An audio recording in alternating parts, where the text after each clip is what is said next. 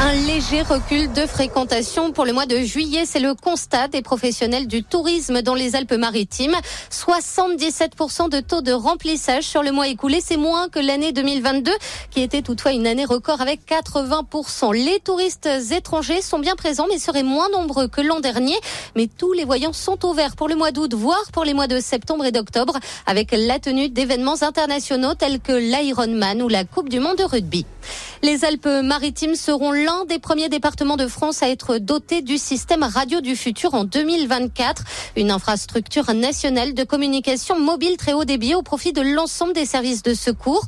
Notre département a été sélectionné en raison de son exposition à des risques majeurs, notamment après le passage de la tempête Alex il y a trois ans. Les travaux de préparation du déploiement sont lancés depuis le début de l'année.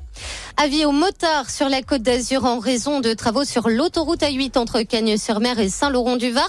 L'expérimentation de la circulation interfile des deux roues est suspendue. Une décision des services de l'État car ces travaux de confortement génèrent la réduction de la largeur des voies de circulation. L'expérimentation reste en cours dans le reste du département, notamment sur les autres axes où la vitesse maximale autorisée est supérieure ou égale à 70 km heure. Le Secours populaire des Alpes-Maritimes recherche en urgence des bénévoles pour ce mois d'août à Nice. L'association ouvre un nouveau centre d'accueil de jour dès ce lundi. Jusqu'au 31 août prochain, des distributions de denrées alimentaires seront organisées entre 8h et 17h.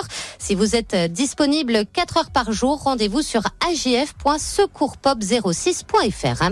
Et puis, c'est la dernière séance du mois dans l'écrin magnifique du jardin du château de Moinsartou. Ce soir sera projeté le dernier Mission Impossible avec Tom Cruise. Rendez-vous à 21h45. Bonne journée à tous à l'écoute des mots.